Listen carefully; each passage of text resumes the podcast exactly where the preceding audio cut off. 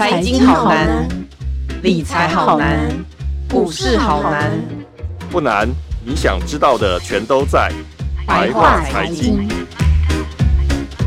欢迎收听由联合报直播的联合开帕。你现在所收听的是白话财经，我是主持人瑶瑶。嗯、呃，我们在录音的这个时间，其实过两天即将就要开国境了。这是大家非常期待的事情，因为所谓开国境，其实就是类似我们出国玩，只要接下来回来只要领假期，意思就是不用隔离。这对大家来说真的是一个非常好的消息。但其实我们从观光业或者是从旅游业来看，到底有没有这么快复苏呢？所以呢，我们今天请来静宜大学观光事业学系副教授黄老师黄正聪黄教授，老师好。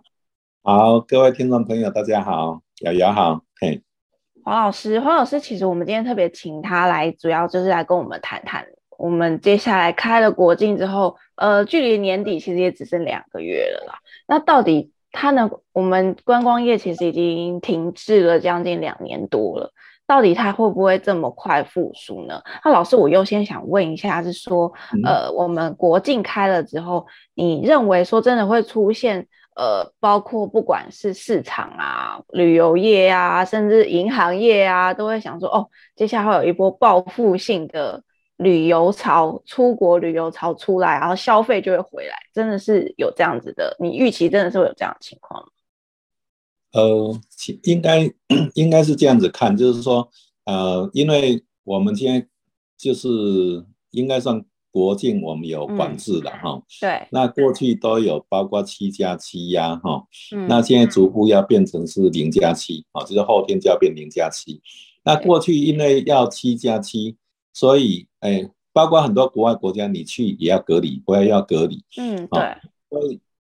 这样情形之下就会导致说那个跨境旅游其实是很不方便的，嗯，那当这些逐步放宽，比如前一阵子我们是三加四。好，嗯，那现在要变零加七，那呃，当从三加四要变零加七时候，哎，我们又发现又更方便了。那先前到三加四的时候，我们的这个边境的人流哦，差不多是过去的，应该是他们在八趴左右了，好，八趴。嗯嗯嗯。那那刚刚这个问题就是说，哎，到底会不会有报复性旅游？哈，其实就是要要参考这个数来看。那我的看法是说，如果相较现在的八趴，然后我们进入零加七哈，那么它大概有机会可以增加，都是说在到年底之前，哦，大概有机会可以增加四倍左右，四倍，所以是八趴的四倍，四倍就差不多，诶，三这样算是三十二趴，这是说跟这是不是跟疫情前比？嗯嗯嗯，对，所以如果如果从现在。相较于现在，那增加四倍，这个算报复性。但是，嗯、但是如果说相较疫情前的话，那么大体上约略只有到疫情前，差不多是不到四趴的，不到四成的一个人流人人流量。哦哦哦，还没有回到疫情前的的样子，就是正常的情况。嗯，对，因为现在很多民众的还会观望，哈、哦，嗯。就他们他们会观望说，哎，到底现在安不安全啊？虽然我们从、嗯、我们如果在观察全世界，会发现全世界现在现在大部分大家都很放心了，但是台湾很多人不太清楚，因为我们我们关很久了，对，嗯嗯，所以还是有一部分目前还在观望之中的。嗯，就像老师讲的，可能尤其是比如说我们到欧美国家的话，欧美国家现在都没在戴口罩了，那可是我们还是、嗯、呃台湾还是很习惯戴口罩。然后去到那边会不会就会很担心，想说哦，我是不是一定呃，我不戴口罩会不会不安全这样子，对不对？这也是一个疑虑。嗯嗯，对啊对啊。哎，那老师我问一下哦，就是你刚刚其实也有提到，就是说呃，因为我们这个新冠肺炎的疫情还在，其实还在蔓延中，只是说大家已经开始。把它当成一个流感化来看待，嗯、所以就像我们刚刚讲，欧美国家其实都不用再戴口罩了，嗯、然后但是、嗯、呃亚洲国家还是一直大部分都还戴着，然后台湾其实还在算是还在有在管制边境管制。那、嗯、意思就是说，我们开放初期，比如说我十三号或者是我在十一月我就开始准备出国的话，会不会就像我们刚刚讲的，会不会担心有一些风险，或是有一些改就是？在国外会有不方便的地方，就是可能会这反而可能会对于旅游业的复苏会造成一些影响的。嗯，诶，对，可能现在可能有些民众因为身处在台湾哈，嗯，就会用用台湾去想象国外的情形了哈，嗯，但是如果我们我们去看一下国外的情形哈，诶，最近的最近这这一阵子的确诊人数一天全世界大概是四十万左右了，哈，嗯嗯，那这个比起年初的时候，那时候高峰一天甚至可以到四百万，啊，哦，那已经是算已经是非常低了。那这个四十万是什么概念呢？差不多就是一万个人里面哈，大概就是就是零点五个人确诊，嗯嗯嗯，哦，所以所以这样的几率蛮低的，听起来很低。哎，现在台湾现在台湾可能是全世界现在是确诊率最高的，高的。我们我们可能是最后一个在烧的国家了。哦、我我们的一万个里面可能有将近诶五十个。好，一天，我说每一天哈，可能我们是五十，他们是零点五哦，所以我们、嗯、我们这边的确诊频率是比国外高这个一百倍，嗯、但是其实我我们现在在台，我们其实很多人也不是太担心，好，所以我们现在才有这么多人都都都来出游了，哦，来出门，嗯，嗯。我们也没有很担心，所以去国外更不用担心。那当然，当然，我们也是，也不是说叫国人都不要管这次性事情，嗯，啊，国人还是可以可以留意啊，但是不用不用太担心，因为相较台湾的话，国外现在是现在已经算是很很安全的了，哦，嗯，那嗯，但是我们还是可以小心，就是说，喂，我们口罩还是可以戴着。那如果觉得去到一些地方觉得比较没有把握的话，那就把口罩戴着。啊，嗯，那那这样这样的话就可以避避免被感染。那我们现在说国外这个确诊率很低哈，有一部分原因就是说他们可能都大流行过了，啊，等于是几乎很多人都已经是有感染过，好像有抗体。韩国对韩国说九十七趴人都有抗体，啊，嗯，所以所以等于是是差不多可能他们已经是。该感染都感染完了啦。嗯嗯，所以他们其实很早就开了，对不对？我记得韩国算是好几个月前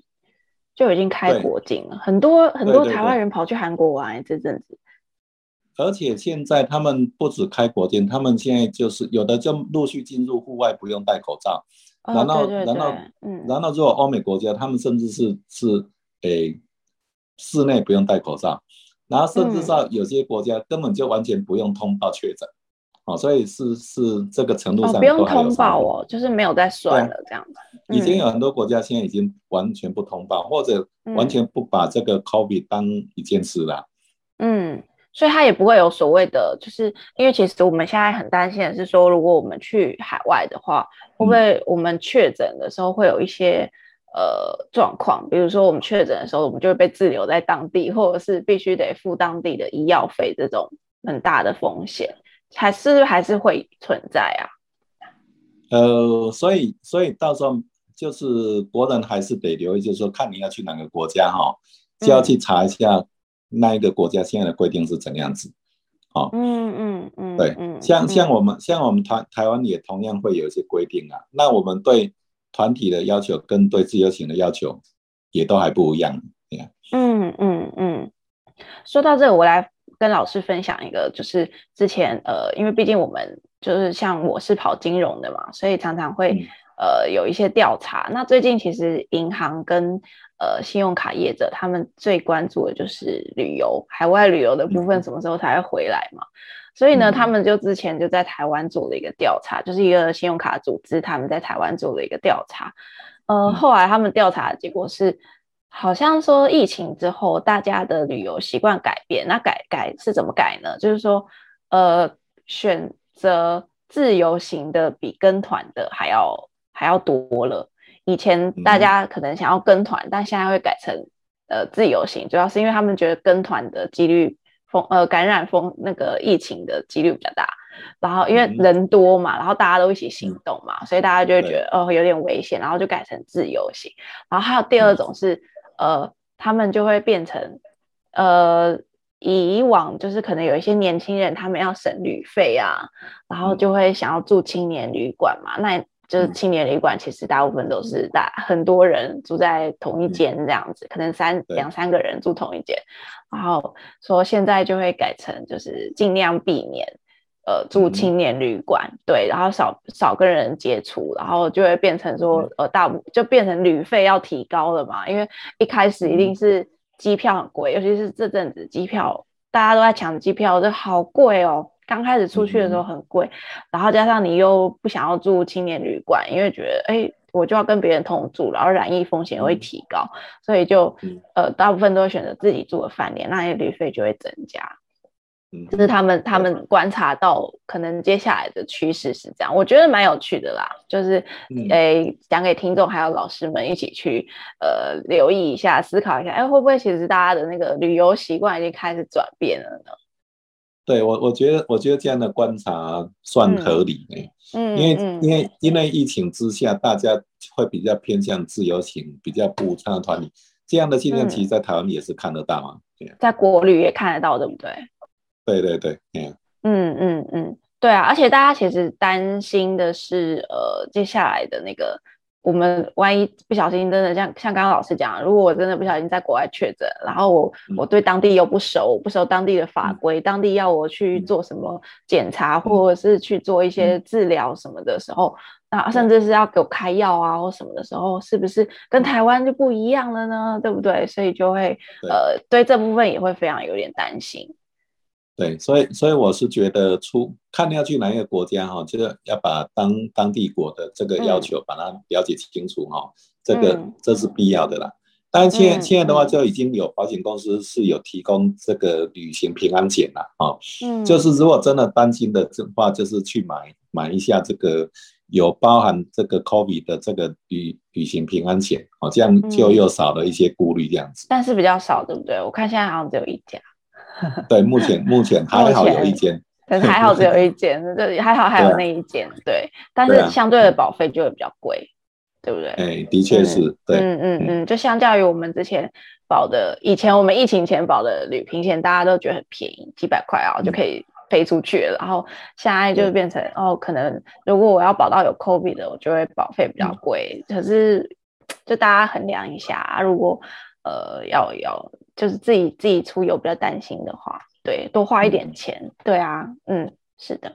老师，我再问一下，就是说，嗯、因为其实尤其是我们看到航空业现在开始才慢慢那个航线感觉呃增加了，然后然后开始慢慢的、嗯、呃有正常在飞，然后还有旅游业啊，旅行业其实前阵子真的停摆很久了，然后饭店甚至台湾。嗯呃，我知道有几家饭店其实已经宣布倒闭了嘛，嗯、那所以基基本上这三个行业在两年多前几乎已经是整个停停摆的状态。嗯、那现在、嗯、呃出国旅游潮回来了，而且我们刚刚讲到，就是是有可能会有一个小坡的一个呃报复性的出国旅游。可是这样这些业者他们人力撑得住吗？他们他们回得来吗？嗯，我想从航空业到旅行业到住宿业哈，嗯，那我我觉得变动最大的应该是旅行业啦，哈，嗯嗯，就旅行业的话，就是我们过去，呃，就是，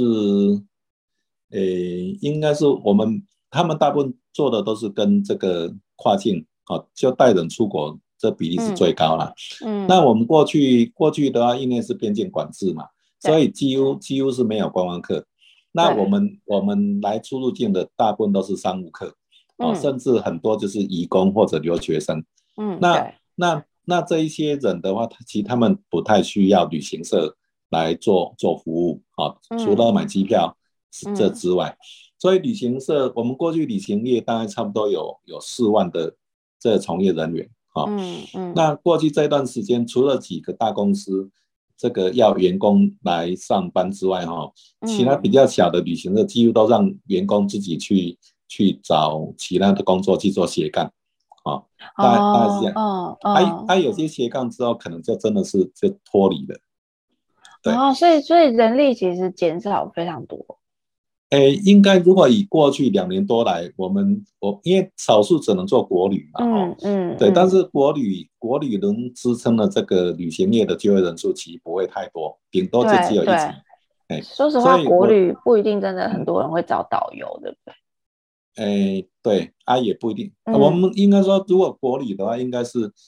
九成，可能九成都是自由行啦。嗯，啊啊，啊需要需要找旅行社来来代办的，当然也是跟团的那种。嗯嗯，对，嗯，所以所以合理讲，我觉得过去四万个旅行社的从业人员哈，真正在线上的可能就只有一万而已。好，嗯，大概有三万都已经是斜杠去其他地方了。对，嗯嗯嗯，所以所以前阵子我们说我们要开放边境哈，很多旅行人就开始开始要把人找回来了，嗯嗯嗯，啊啊，但人找回来的话，就是这要时间，而且而且回来之后也还要再做做训练讲习，对啊，嗯嗯，对，说是是有一个恢复期的，对，那所以你今天冲击是最大的，那再来的话，刚刚说人流现在可能是差不多到。八成嘛，哈，对，那可能也许我们到月底可能会到二十趴，然后，诶，十一月底可能到三十趴，年底可能到四十趴，会这样会这样逐步来恢复。嗯，嗯，对，那我看你，我那天看一下这个长荣航空，他们是预估到、嗯、到年底可以到五十趴了，哦，就他他的他的预估还要再再乐观一点点。好，那在这个过程中，当然过去。当然航空公司比较没有像旅行社有这样的，诶裁员收编的状况了啊。嗯，那特别是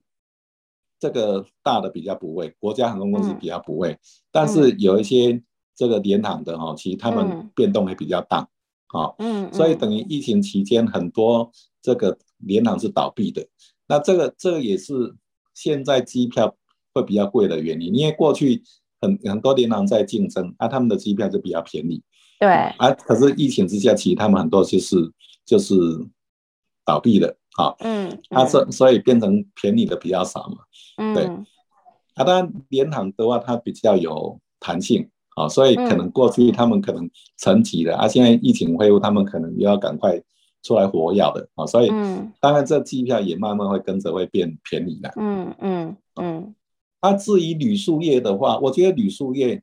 比较大冲击应该是说那一些做防疫旅馆的，好哦，对耶，因因为因为一般如果他一直做一般旅馆，那他还是有一定的一定的量，好，当然疫情期间哈，旅馆也是也是受影响了。我们过去旅馆的平均住房率可能有五成左右，啊，嗯，然后到了疫情去年，啊，去年的住住率大概只有。三三十二趴左右而已啊，嗯嗯，嗯，所以所以这个已经又衰退了一大截，对，嗯嗯，好，那如果住宿率衰退，当当然他们就是会有人员离职，他就会遇缺不补这样的一个状况，嗯嗯，那现在如果说这个国际旅游开始恢复的话，哈，那那诶、欸，大家住宿率会再提高，所以可能这一端也有缺工问题，好，嗯，那旅宿旅宿业的缺工哦，其实这个。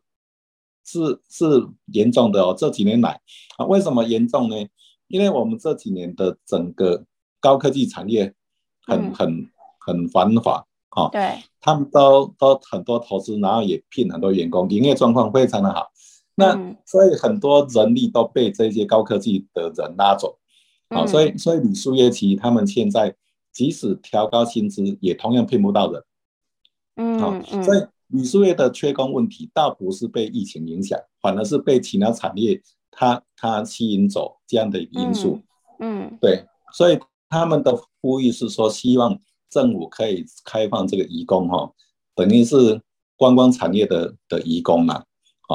是希望希望，嗯，对，希望能看，因为既然国人他们都诶宁愿跑去诶科技大厂，啊，然后不不不再做服务业。啊，那那我们是不是可以让这个移工啊来做嗯这一段的事情这样子？嗯嗯，嗯，老师，你刚刚有提到说，呃，旅宿业如果做呃防疫旅馆的话，冲击会比较大，是原因是什么啊？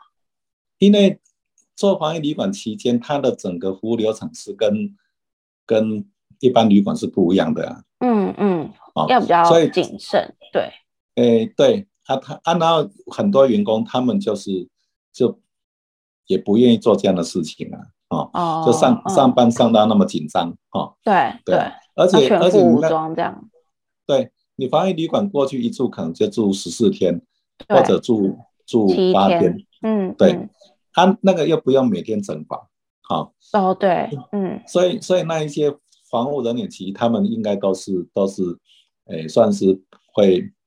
诶，不需要他们呐、啊，对啊，哦，啊、但但是或者是会觉得有风险，就不想不敢做。就不想做了。啊，嗯，他、啊、现在因为防疫旅馆都在退场嘛，哦，对，啊，他们他们要转型成一般旅馆，所以变成说他人员要更多的比例，嗯、哦，这可能是可能是八十趴都都要重新补回来。那刚刚我们讲一般旅馆，可能这个变动是逐步性的，啊、嗯哦，因为我们的国境旅客来恢复哈，他可能就是每个月加十趴，哦，嗯嗯，那你只要慢慢补人，慢慢补人，最后最后就可以过关啦。嗯嗯嗯嗯。但是但是防疫旅馆可能它的它已经降的太多了，所以它它要恢复的时间就是会压力会非常大，因为他可能没办法真的补补这么多人这样子。对啊。哦，所以所以如果有一些做防疫旅馆的饭店，其实他们真的很会很辛苦，会面临到很严重的缺购问题，因为像一个很短的时间大大型的暴富，然后可能很多旅客。呃，开始回来台湾观光，或者是我们去国外观光，嗯、其实都多少都会呃，在旅宿业上面，甚至是旅行业都会有一些缺工的问题。对，哎，所以这个、嗯、这也是我们哦，其实这样经经过这样一波疫情，我们其实整个观光哈，几乎是要有点像要从头来开始推动的感觉。嗯嗯嗯嗯嗯，这种从零开始开始推动的感觉，嗯、而且以前。以前，呃，在疫情前开，呃，应该说是疫情前的几年，呃，陆、嗯、客已经比较减少了，对不对，老师？就是我印象中，之前对对对，对，然后已经减少了，然后所以对那时候观光业其实就已经有一点点，呃，收入比较减锐减了，然后结果又碰到疫情，真的就影响非常大。呃、应该应该这样讲、嗯，我们疫情前我们的状况是、嗯、是。观光市场的调配的的调整，好、哦，嗯嗯，就是诶，陆客减少，但是诶，包括西南向的客人，包括东北亚客人跟各地的客人，所以我们过去几年，诶，虽然陆客减少，但是来台的旅客人数其实还是逐步成长的。哦，真的、啊，嗯嗯，对，嗯，那我我们到到疫情前的前一年，那一年的观光收入是达到四千五百亿。好，嗯，也是也是创下有史以来观光产值最高的一年，啊，嗯嗯，所以所以当时是陆客减少，但是其他市场增加，所以对我们市场在调整中，对，是是是旅客的调整的的阶段，嗯，那现在这一这一波的恢复哈，当然其他地方现在全世界台湾如果说后天开了之后，现在全世界的主要国家就是中国跟澳门，啊，这两个还没有开边境。啊，而且现在预估说他们，诶、欸，他们至少会封到明年中。哦、嗯嗯。哦，啊，这这一块的话，大概影响我们的过去所有观客的比例，差不多是二十七趴左右。就是从澳门或是中国大陆呃来的游客，大概占我们呃疫情前的游客人数是大概二十七趴左右嘛？是用这样来看。对。嗯嗯嗯嗯哦，所以意思就是说，呃，可能就是因为这两个国家还在还在清零政策，他们还在还在封国境，所以有可能，呃，我们一开始开的时候，可能来台湾的旅客，嗯，其中中国大陆跟澳门基本上应该是会减少非常多，基本上是会没有这样子，都从其他国家来的。嗯，它等于它也会影响我们，我们比如说，诶。像现在欧美他们的大概恢复率，它已经恢复到八成了哈。嗯，那嗯那短期内我们台湾的天花板可能就会在七成左右。嗯嗯嗯，因为因为因为我们过去有相当比例是那个中国澳门的。哦，对对对，嗯，老师刚刚说二十七趴嘛，所以我们大概意思就是说我们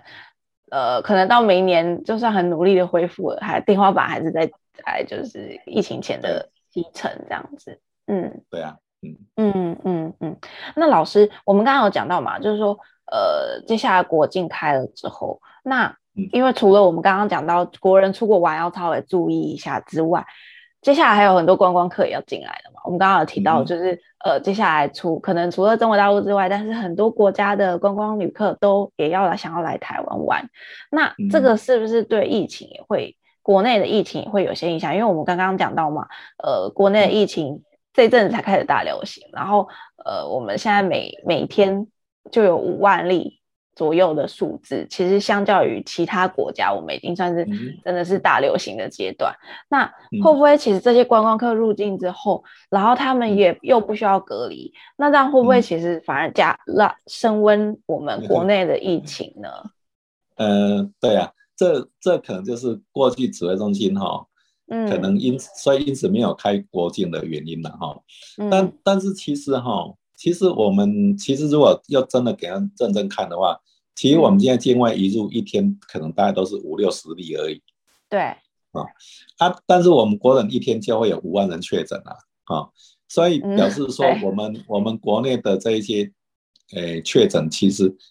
境外移入的哈，就就约略可能就只有千分之一而已，啊，嗯嗯，就是就是一千个确诊里面可能可能也只有一个是从国外入境的，啊，所以嗯，嗯。所以它的占比实际上是真的是。真的是不高了，嗯，对，因为现在国外现在就是台湾可能是疫情最密集的地方啊，那、嗯、那哎，旅客出入境的旅客，其实它占又它占比又不高，好、哦，嗯嗯，它它它的比例又又低，所以我是觉得，哎、嗯，说诶担心那个诶外国人入境台湾也会把会加重他的医疗负担哦，其实我倒是觉得这这不太严重。嗯嗯嗯，所以所以有可能不会加重我们国内的医疗资源这样子。嗯，非常有限。嗯嗯嗯嗯，但老师，我们国内的政策，呃，因为我们还没有看到真正公布的政策啦，但是你会建议说国内的政策，因为像我不晓得国外的。的状况怎么样？就是国外是不是呃，我们我们海外海外民众，然后去那边旅游，当地旅游，然后确诊了，然后是用的医疗资源，就是会不会其实国外很多国家，就像你讲的，他他不已经没有在算，没有在计算确诊人数了，所以他根本也不看你有没有确诊，就是他们就让你可能让你自己去药房吃药，甚至是什么都不用，你就是。就是直接就是在当地活动，完全不用隔离这样子。对，那台湾是不是也要有这些配套呢？就是说，接下来我们开了国境之后，很多观光客来，那观光客在台湾确诊了之后，到底配套是什么？这个这个你有没有一些这一些建议呢？诶，现在的话就是那个，现在我们是有直。指引啊，公安局有送出那个指引啊，那指挥中心也有他们他们的看法。那、嗯、那公安局的话，经常他他诶、欸，特别是针对那个团客部分哦，他他有他的规范嘛。啊，但是过去好像是有时候公安局的讲法跟指挥中心不太一样，嗯，对，也略不相同。嗯、对，嗯、那因为我们现在的话，就是我们现在对 COVID 的哈。我们还是把它列列成是那个算是紧急医疗事件了哦，嗯嗯，所以所以理论上的话就是说，哎，只要有确诊，我们国家是会负责去去把它这个做医疗处理的，哦，嗯，那如果如果未来如果降级的话，它就会变成就是一般疾病哈，那个那个就是哎，算旅客要自己去负责，嗯嗯，对，现在差别差别大概是这样的一个情形。嗯，但是如果这样子，国外旅客，因为我们现在的确诊还是，我记得是现在确诊是不是还是三加四啊，还是七加七加几？就是现在、哦啊、现在就是国内国人七加七，对对对，七加七，对。那国外旅客来，然后他们在当地确，在我们国家确诊。他们也是要七加七嘛，对，对不对？如果依照、欸、呃老师刚刚的说法，就是他并没有降级的情况，然后他针对国内的防疫政策也没有松绑的情况下，这样子其他国家来就变成他们要呃去入住防疫旅馆，或者是去去想办法找地方隔离就对了，对不对？嗯，现在好像是就是集中检疫所啊。哦，集中检疫所，哦，对，哦，嗯，或或者或者他要去要有。医院医院啊，严重的话，医院严重的话可能是医院那样子。嗯，那这样子，所以这些就是他们是要负担一些钱，因为我看到新闻好像说，就是这些旅客也要自行负担支出，所以就是说这些旅客很有可能，嗯、呃，来到台湾之后，他如果真的不小心确诊了，然后他就可能要在台湾然后待七七天，然后嗯，然后自行负担那个支出，这样子对不对？嗯，对，嗯，所以如果如果这样的讲法，就是说那个，诶，有有这样顾虑的，可能他就是要去买医疗保险了。嗯，嗯嗯嗯，啊，这这一段可能风风险就会就会 cover 掉。对，嗯、但是其我觉得未未来哈，未来的变数可能是说，因为多数是轻症了啊。对。那那很多人的感觉好像就是觉得就是接近感冒。嗯，对。对，所以我觉得包括。刚刚讲是外国客人嘛，哈、嗯，那所以如果说是本国人，包括他们出国，可能也许很多人可能也许就是会会自备什么退烧药之类的，啊，嗯嗯，对啊，嗯，就就当成感冒去处去处理它那样子，嗯嗯嗯，不过也担心说这样会不会变成不能上飞机，对不对？因为如果在、欸、我们在海外然后确诊，然后刚好要回来了，嗯、然后结果。结果飞机就是你知道，航空公司不让我们上去，会不会有这个可能？哎、欸，如果如果依规定他检查检查的话，嗯、可能对，但、啊、但是、就是、但是他嗯，但他如果是吃退烧药，他可能检查不出来啊。真的吗？对啊，他因为一般就是量体温啊。哦，就一般不会不会不会到一定要你出示 PCR 证明这样子，只有国家才会看的。就这这当地的入境入境的时候的政府来看，哦哦哦哦，所以可能就是大家会备一点退烧药这样子，至少还可以回来。对，嗯，那老师，我再问最后最后啊，我们来问一下，就是说，呃，大家最想知道的是说，我们开始呃，接下来十三号开放国外旅游观光客来台，就是双向了之后。呃，你觉得我们旅游业能够马上回到过去的荣景吗？嗯，哎，就是说，因为这恢复是一个过程啊，哦、嗯，就因为因为像现在初期，有些人当然就叫迫不及待想要出去走走了，对、哦、对，但是也有很多人的心态是说，哎，那我不要当当第一批羔羊，哦，对。对啊，好、哦，所以有些人会说，哎，那我再观察看看，嗯，对。嗯那我我是因为我我一直有在留意全世界的的这个恢复的状况啊，嗯，那目前目前注意到的是我们亚洲这周边的国家哈，大概可能很多国家像纽澳啦，哈，马来西亚、印尼这些国家哈，嗯，现他们他们应该七八月份的时候，他们都已经恢复到四五十趴了，啊，嗯嗯，那如果。是欧美国家，他们其实在几个月前都已经恢复到八十趴，啊。对啊，所以如果我这样看的话，我是预估到年底哈，我们应该、嗯、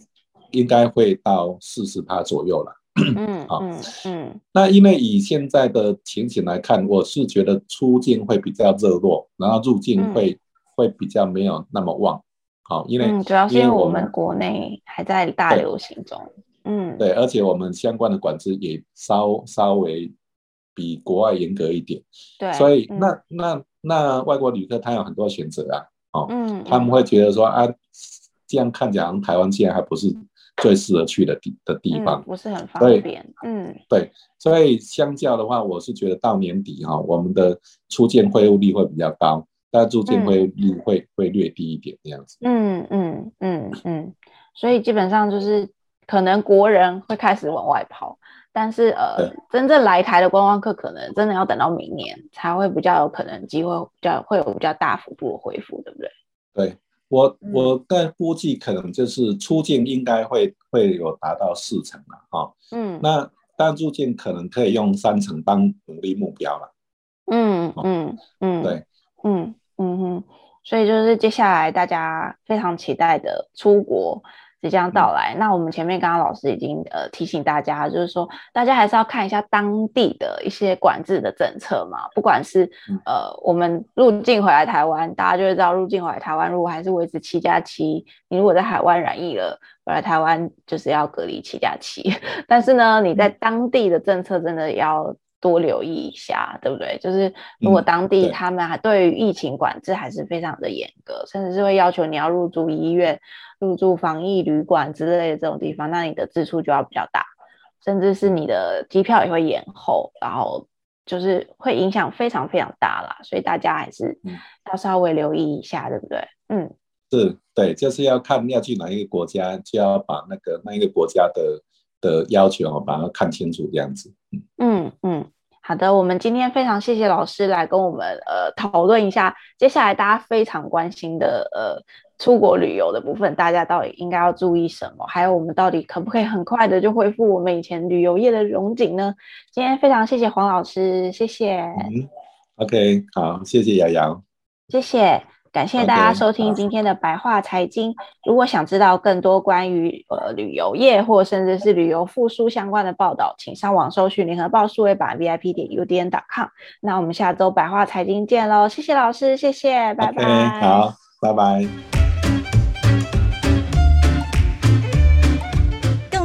的报道，请搜寻 VIP 点 com 联合报数位版，邀请您订阅支持。